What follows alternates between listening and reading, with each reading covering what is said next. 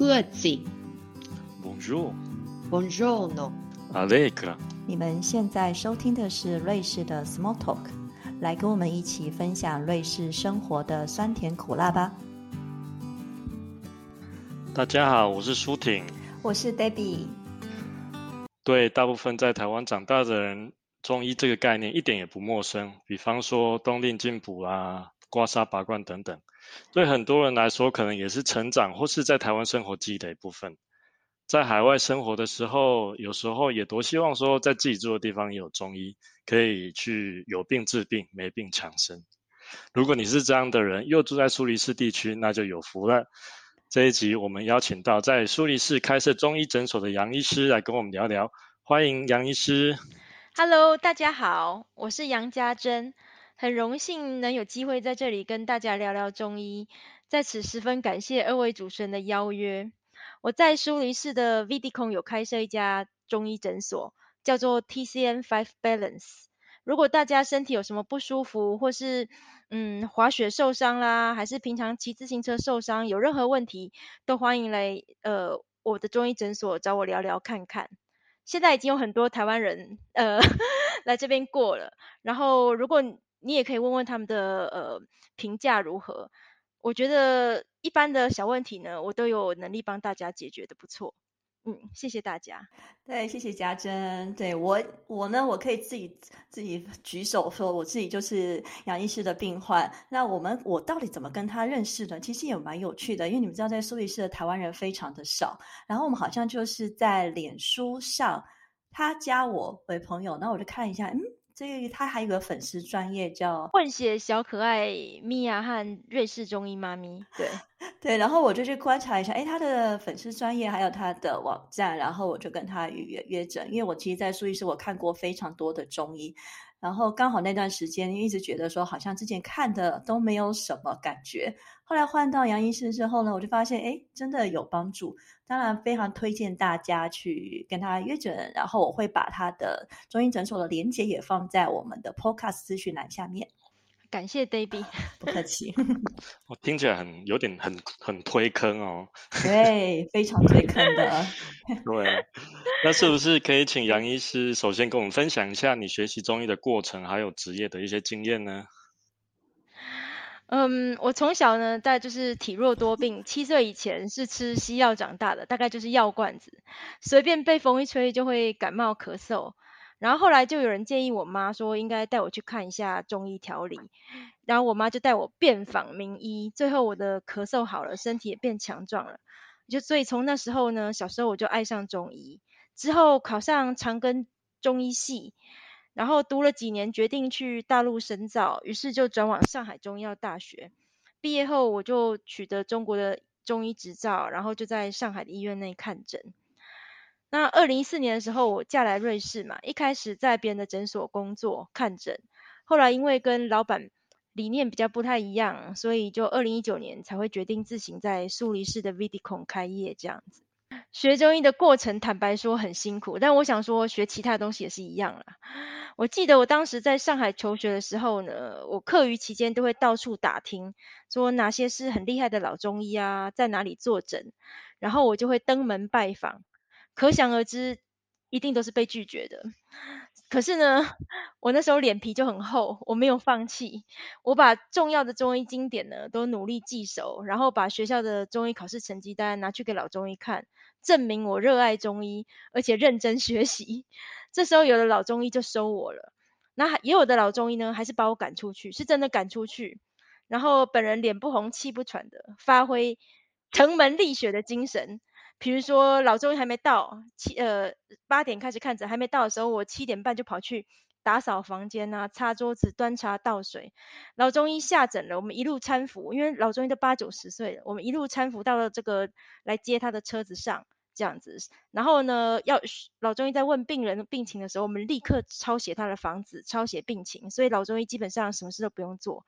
总而言之，极尽谄媚的能事，最后所有的我想跟到的老中医都收我为徒了，然后让我可以有机会在他们身边跟诊学习临床。你的经验好特别啊！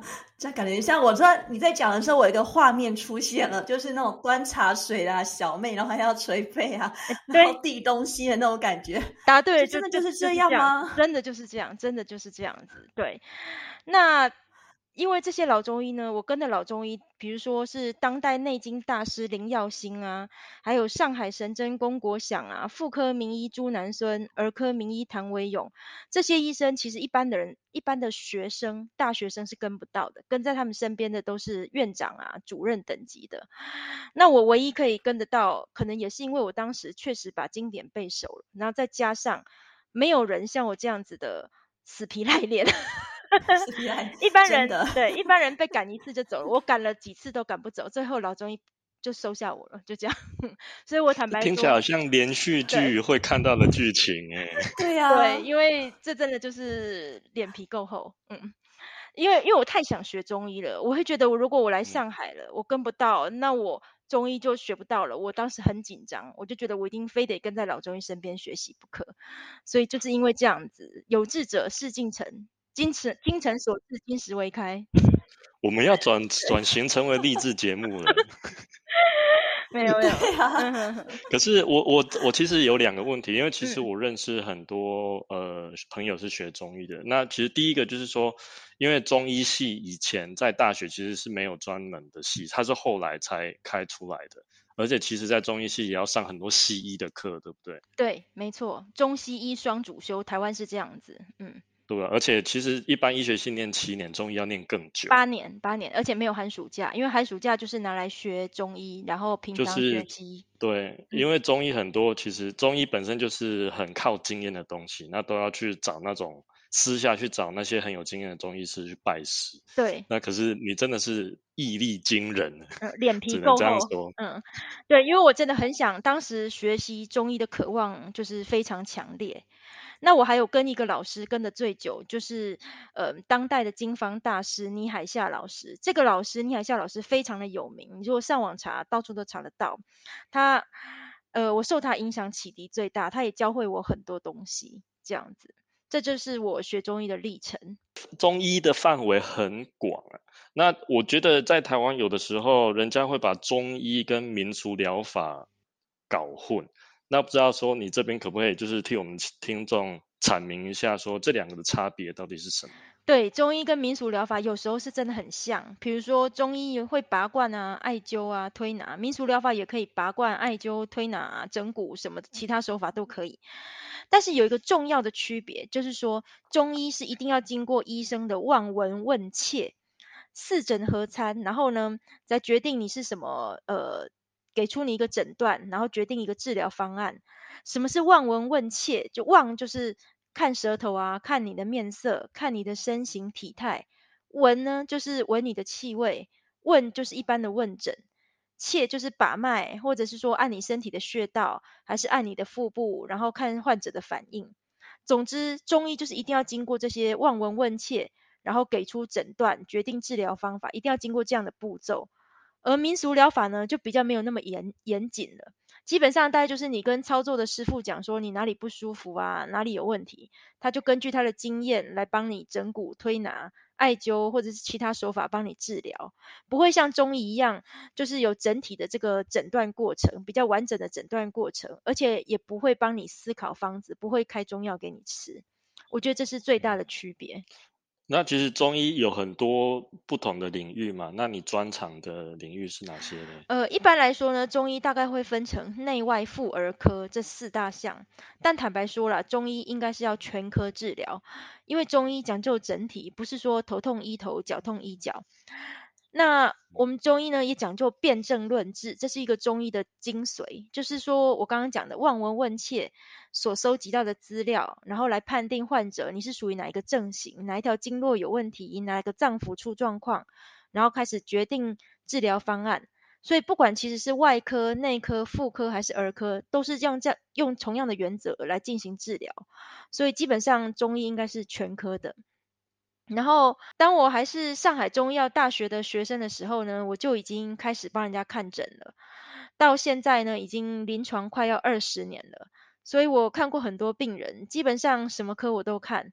但如果说你这个是骨折，需要复位、需要整骨的话，这个坦白说我就不会，所以需要别人另请高明这样。哎，那我们在瑞士的时候，因为就像我们是台湾人的话，我们就很习惯，我们可能身体不舒服的话，主要还是想去看中医啊。但是以瑞士的话，瑞士人来说，他们什么时候会在什么样的情况下选择去看中医呢？瑞士这边的话，他们基本上一定会先去有什么问题，一定会先去看西医。那这里呢的加医科，其实我觉得有些也对中医蛮友善的，所以他们有时候还会建议患者说：“哎，你这个问题我们西医解决不好，那你可以去找中医治疗看看。”那有，所以这边有些患者是加医科推荐来的。有些是呃他的亲朋好友推荐他的，或者有些人他本身就是比较崇尚自然疗法，他本来就不喜欢做就是吃那些西药，那他们这些人也会自己主动找上中医。中医在瑞士算是一种自然疗法的一种吗？对，就是自然疗法。呃，瑞士有一有一种保险叫做呃。出自 physician，他们这个基本上就是自然疗法，他都会给付这样子。那中医针灸就是属于自然疗法。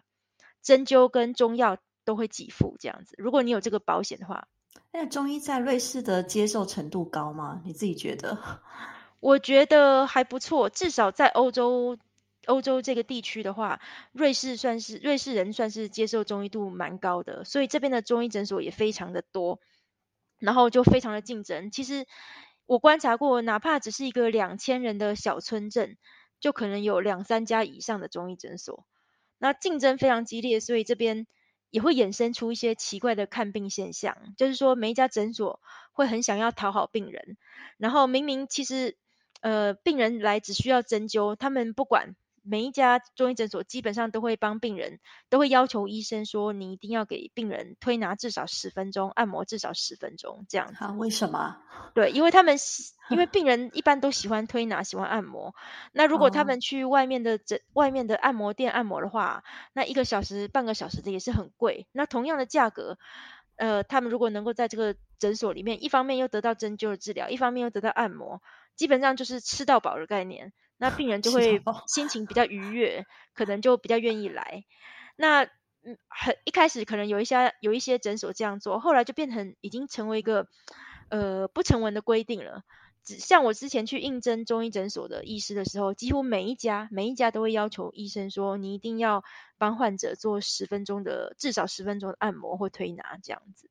对，嗯，那完全就是在拼 Google review 之类的。对啊，哎，我可是我之前去看的每一间真的都有按摩，哎，对，就是按摩大概十到十五分钟，然后按一按，然后就在针灸，然后拔罐，然后有时候再熏一下。就你的话就是没有，就是很专心，因为我觉得对我来说，我的时间很宝贵。你说要按摩又拔罐，那搞一堆可以搞到两个小时。我真的太久，我真的没有办法等那么久，这一个上午的时间就没了。所以我觉得大概一个小时刚刚好，就在我的耐心到达极限的时候，我都可以离开了。对，其实这边呢，保险公司它规定说治疗时间需要一个小时，那我呢会花很多时间在了解这个病人，在收集病人身上的资讯，进行望闻问切，尤其是出诊的病人，我会花在这上面的时间非常的多，所以最后呢，时间就是剩下针灸的时间。根本不可能再做按摩或其他的这些事情这样子，而且坦白说好了，所有的疾病，因为病人是来来我这里，不是来放松的，他是要来治病，希望我帮他解决问题的。而按摩推拿解决不了任何问题，只有针灸跟中药能解决问题。所以呢，我绝对是把重点放在治疗病人的问题上，这样子，而不是说让病人来来我这里，呃，度个假放个松，然后问题还是持续。我不是这样子医生，对。对，因为其实像你刚刚讲的中医，其实它讲的是一个全体的概念，它不是说你没有病你就是健康，那它其实是看说你整整体的情况怎样。然后像你刚刚讲，就是想去了解病人的他平常就有什么问题啊，那可能他一个一张头的问题会造成他什么腹部的问题，这个也是都是有可能的吧。那我觉得反而这样子那些。其他中医诊所听起来就是很治标不治本的感觉。嗯，其他的中医诊所呢，我待过，他们那边呢，呃。呃，就是一个小时，有可能说老板会要你接两三个，甚至四个病人，同一个小时内接两三个或四个病人。那这时候呢，他们就会呃，比如说问诊，可能就忘了问两三句。之前我我问诊想要再多问几句，我老板就打断我说不要再问了，再问下去没有时间下针了，那就叫你赶快去下针，就这样子。然后呢？因为诊断的时间很短，你根本摸不清楚病人的状况。坦白说，这种样子的疗效就会不好。但是老板以诊所的老板而言，他们不在意，只要说你的服务呃有到位，病人呢来你这里没有不满意的感觉，那病人就愿意再来，因为他们会告诉病人说：“哎呀，中医本来就是比较慢，然后你需要有耐心，所以你要来至少一个疗程。”那一般来讲，病人都会相信，就会乖乖来。所以。疗效不好，一两次疗效不好，根本就没有关系。他们反正会乖乖的来十次或什么的。那我个人认为呢，我觉得这是违反我的良心，违反医德。我觉得应该是要以自己的能力，就是尽我所能，然后尽快的帮病人治好，而不是说让病人好像有点好也没有好，然后就一就骗病人说，哎，中医需要很久，然后你就一直再来，一直再来。我觉得这一点是我没有办法认同的，所以。这也是我想要出来开诊所的原因，因为只有在自己的诊所，我才能以自己想要的方式帮病人治疗，然后才能提供患者最好的服务，然后呃不要浪费患者的金钱。我是以这样的理念在这个做，在开这个诊所。我希望说，以我的医术能够帮助更多的患者恢复健康，这样子。所以觉得我们好像也可以拍一个医疗道德剧，然后以中医为主角这样子。因为其实我知道中医，这我不知道在瑞士怎样，可是在台湾其实就会有很多派系啊，然后因为很多什么协会什么，那其实背后也都很黑暗。那其实会觉得说，这种东西在瑞士好像好一点哎。可是会不会也是因为中医诊所其实通常都是亚洲人在职业有关？嗯，派系什么那些的，我坦白说我是不太了解。而这边的职业的中医呢，不一定只有亚洲人，有不少其实是瑞士人。真的？对，有不少瑞对瑞士瑞士这里有中医学校，所以其实有不少瑞士人职业这样子。对，嗯哼。那我刚刚讲说，因为这是自己的诊所，我。得到投资者的支持，所以我就可以用我自己想要的方式给病人治疗。所以有需要的病人，有时候我治疗超过一个小时，这种人也大有人在。那我只是希望说，嗯，只要不是慢性病的病人的话，那基本上来我这个诊所，大概一到五次就可以帮你治好了。我因为我也很在意我成就感，然后我学了那么多的这个。临床经验也是希望把它能够发挥出来，让病人在最短的时间内，然后就治愈这样子，这是我一直追求的目标。对，对，这个我可以证明啊。对，但是我必须讲，我第一次去家珍的诊所的时候，第一次，哇塞，我真的痛不欲生，因为他真的很认真在帮你看。哎，我没有去过一间中医诊所，他是这么认真的，他花那么多时间在帮你检查，第一次哦，然后真的每个点都在看，然后每个点啊，好痛，好痛，好痛。我第一次的经验就是，嗯，好痛。不过慢慢都是有在改善了。我真的觉得有差还是有差，因为之前我真的觉得我花了很多时间就躺在那里，然后我真的不知道我在干嘛，然后就在这边等。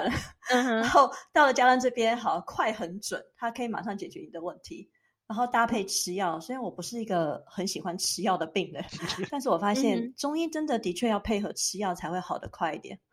因为之前我的中医都没有告诉我这样，他们可能我不知道，可能是因为保险的关系吧，所以他们可能不太希望病人一直吃药，都希望他们去看诊，所以可以赚多一点钱嘛。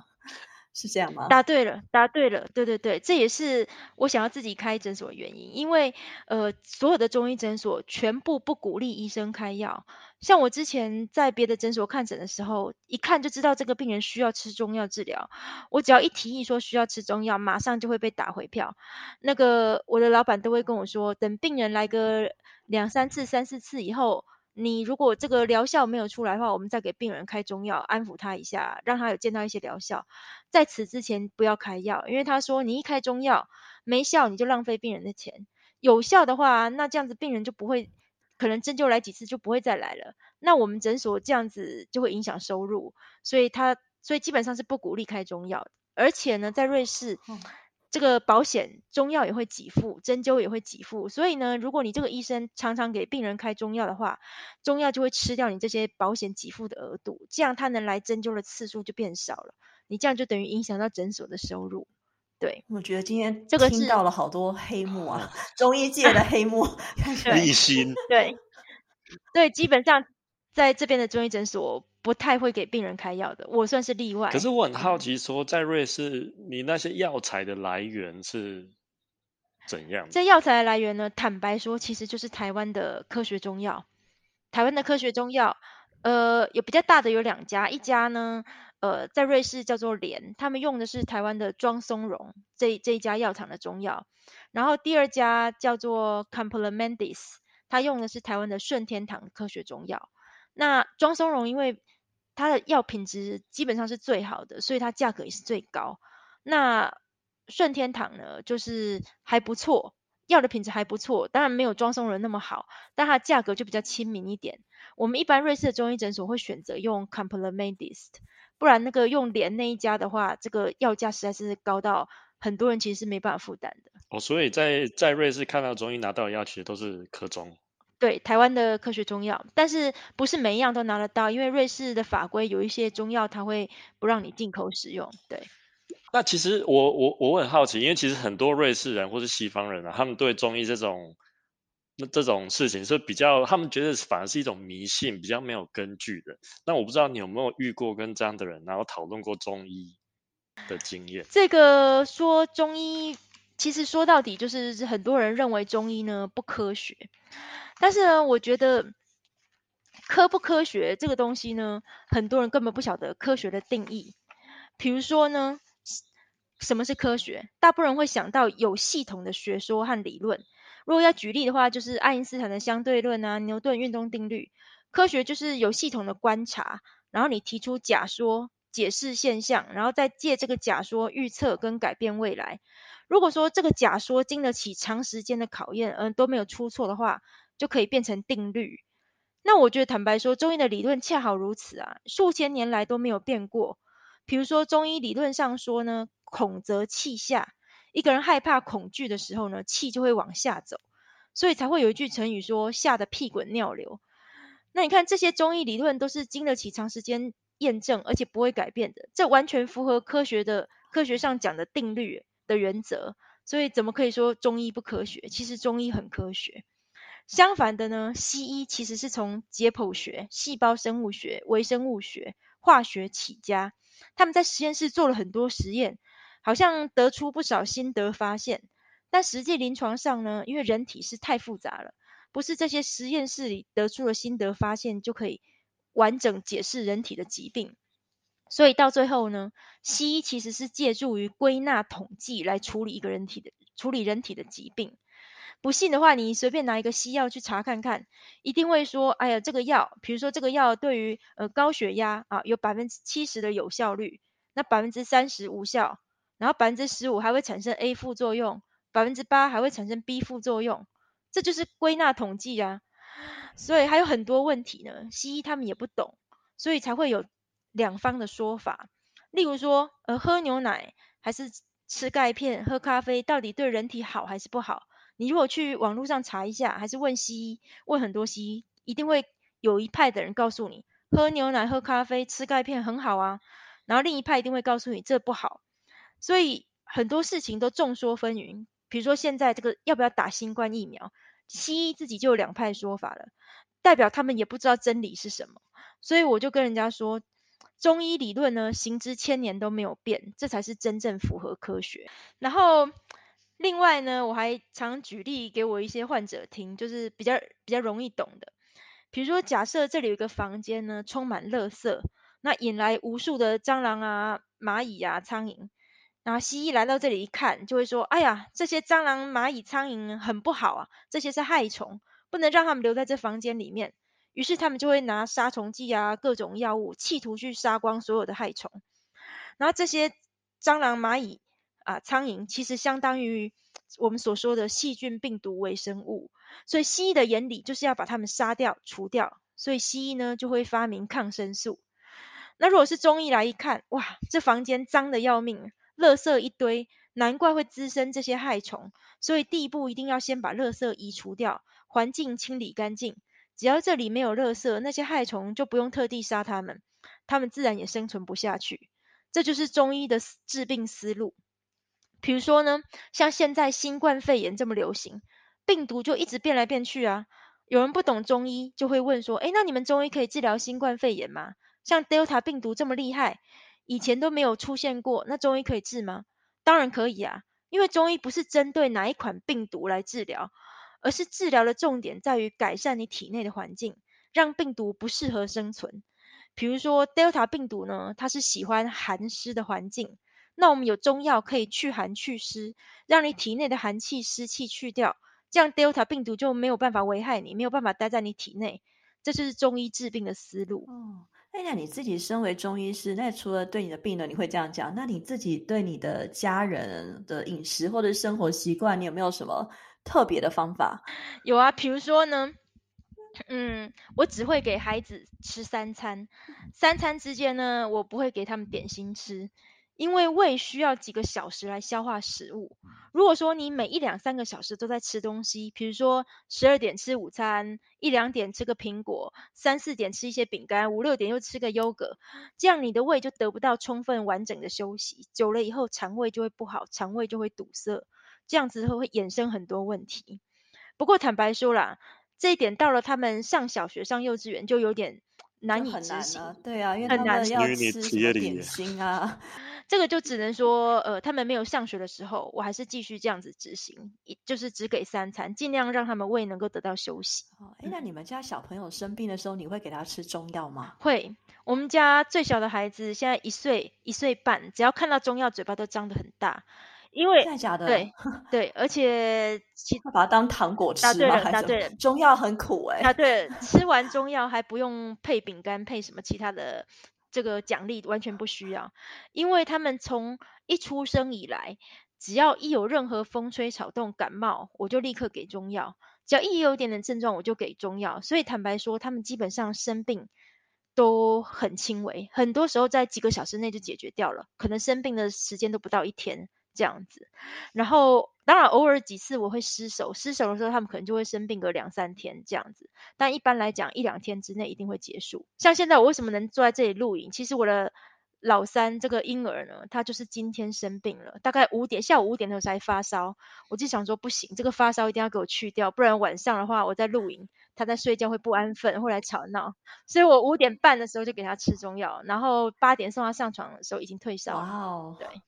所以现在才在这里，中药这么厉害，能够安静的录音。五点多给他吃，然后现在都已经退烧了，所以你安静睡觉就可以录音了啊。那我如如果像我们一般人的话，你说我们可以像买那叫什么药膳包吗？就像我妈通常从台湾寄一些药膳包，或者是我们冬天不是说冬天进补吗？觉得这些对我们一般人在家里养生有用吗？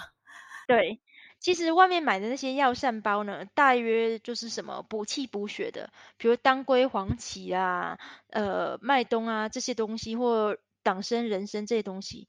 其实因为现在的人很多人都熬夜，很多人呢其实就是体力都不太好，所以我觉得吃一些补的是可以的。但是不能过多就对了。有些人会觉得，哎呀，我好虚啊，然后整天都在吃补的，这这就是过头了。我觉得还是说，在吃这些之前呢，你如果只是偶尔蹲蹲一两包来吃，其实没有关系。如果说你想要，呃，每天都吃，还是说你想要经常性的吃的话，我建议还是要请教一下你的中医师，来先帮你把个脉，看一下你的体质，再决定你要怎么吃比较好。所以就是自己去买，自己去吃是 OK 的，偶尔一两次。但是如果长时间对的要吃一样的东西，那最好还是就是请医师看说适不适合这样。对，比方说。一吃了一大堆什么，然后就吃到流鼻血这样。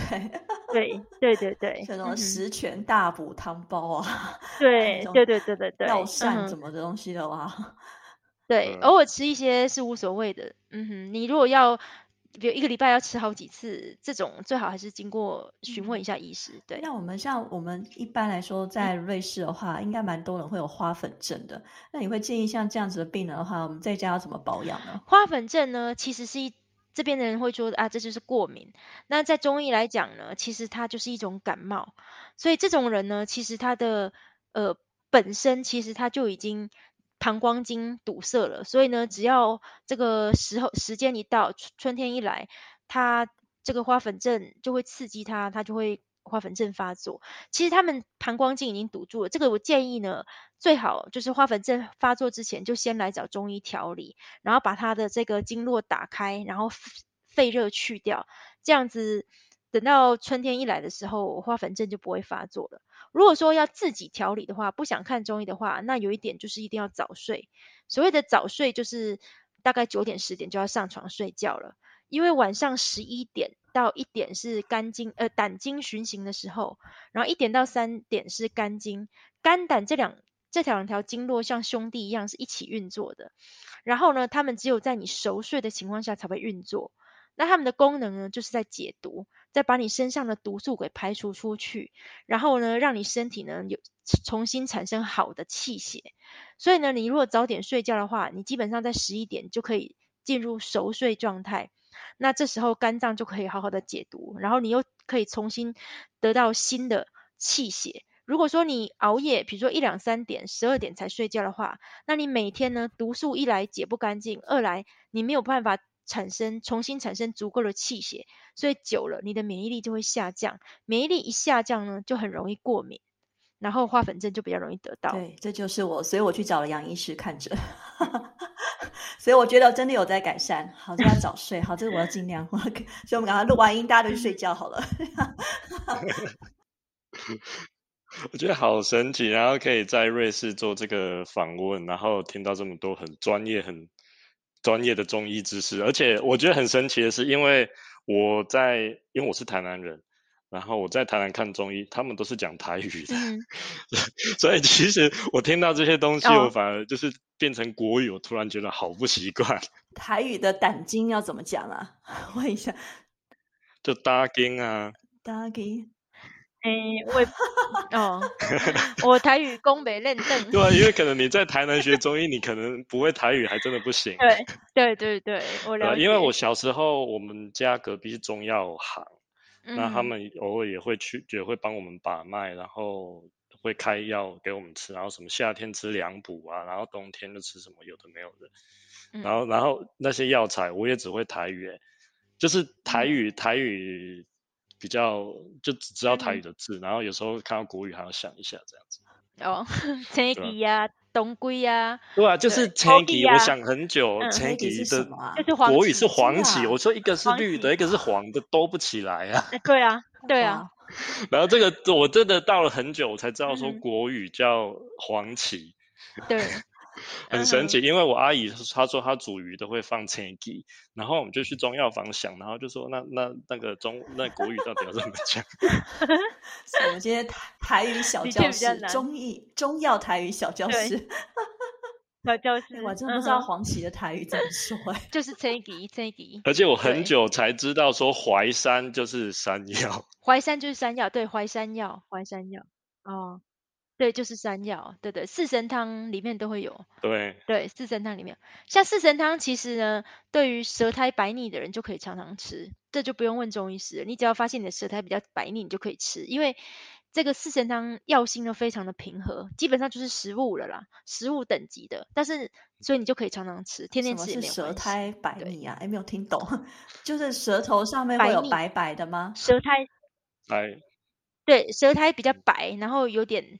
比较腻腻的感觉，就是你见不到那个底，你见不到你的舌舌底这样子，对，舌头舌头那个颜色，就因为被白白的覆盖了，这时候就是湿气比较重，是可以吃四神汤。哦，对，我听说四神汤其实是去湿气的，对，对，去。就还有什么那个薏仁还是什么？薏仁、茯苓、山药、芡实，啊，有些人会加莲子，对，这没关系，这个一般如果要呃。平常要常吃，是我还蛮推荐的，因为很多人湿气会比较重。可是中医的湿气跟空气的湿气是不一样的概念。不一样，不一样。其实瑞士的人湿气重的，的确要相对起来，的确是比台湾少，因为台湾也算是外环境比湿气比较重。那还有一点，因为瑞士的人运动比较多，运动可以把体内的湿气去掉，而台湾人都忙着工作、忙着读书，其实有运动的不多，所以湿气就比较重。而且台湾人。很爱吃啊，整天吃这个吃那个的，所以就容易湿气比较重。难怪，就是这边晚上又没什么事做，然后东西又不好吃，所以就只能早睡，不要乱吃而已啊。没错，没错，就比较健康。对对对，台湾娱乐太多。还有平常我就是不会用糖果、冰淇淋、巧克力来奖励孩子，因为这些食物都不健康。然后我也不会给他们喝汽水、可乐，因为这些含糖、垃圾食物吃多了，小孩就容易躁动。所以那些过动儿很多其实是错误的饮食造成的。当父母的就是要特别注意这一些。还有一个就是说，我们家人很多人会喜欢吃各种营养素，什么维他命 C 片呐、钙片、铁剂，什么有的没的保健品。我们家是完全不吃这些东西，因为人体的确是需要各种营养素，但是这营养素呢，最好是要从天然的食物中去摄取，因为只有从天然的食物中摄取，人体才能容易吸收利用。如果是工厂制造生产出来的话，这些东西呢，实验室萃取出来的这些维他命、钙片、铁剂都不是天然的东西，吃下去其实对身体呢会造成负担。举例来说呢，比如说一个维他命 C 片，广告会跟你讲说，哎呦，这个是从多少克维他呃橘子啊、柠檬啊萃取出来的，维他命 C 含量相当高，那你吃一片就等于摄取了很多橘子、很多柠檬。那很多人一听就觉得哇，这么简单，那我去买一颗来吃。但事实上呢，你有可能一天吃那么多颗橘子，那么多颗柠檬吗？不可能啊，因为人一天正常大概就吃一两三份水果，人的胃容量本来就有限，所以很清楚了，自然界的情况下，老天爷本来就没有要我们人一天吃那么多橘子、那么多柠檬来获取维他命 C。人每天所需的维他命 C。根本就没有像广告讲的那么多，所以我们每天只要正常的摄取蔬果，维他命 C 就够了。同样的那些钙啊、铁啊、镁啊，也是一样的道理，你就正正常的从食物中摄取就可以了。我们中医讲究的就是顺天而行，一切遵照自然界的规律最好。如果讲到这样子，还有人不相信我说的话呢，你也可以做一个实验，你把一个水果和一片维他命 C 片丢在户外。然后你看看路过的猫啊、狗啊，还是麻雀、虫子会去咬哪一个？动物都有求生本能嘛，所以他们一定会去选对自己好的东西吃。这样子，我相信是没有任何动物会去选那个维他命 C 片的。对，其实。中医治病来说是非常的快的。如果你抓到治病的诀窍，像我这边治过很多什么，呃，扭腰呃腰扭到的啊，还是滑雪受伤啊，都是一次就见效了，一次、两次、三次就见效痊愈了。但如果说今天是你的体质身这个需要改变的话，需要调理的话，这的确需要长时间来改变。对。今天非常感谢杨医师接受我们的访谈，我自己是有很多收获啦。希望各位听众朋友也是哦。假使你有一些身体上的问题，也欢迎到杨医师的诊所跟他聊聊。好，我们今天的录音就到这边。如果你喜欢我们的节目，记得订阅起来，并推荐给你的朋友们。谢谢今天大家的收听，我们下期见，拜拜。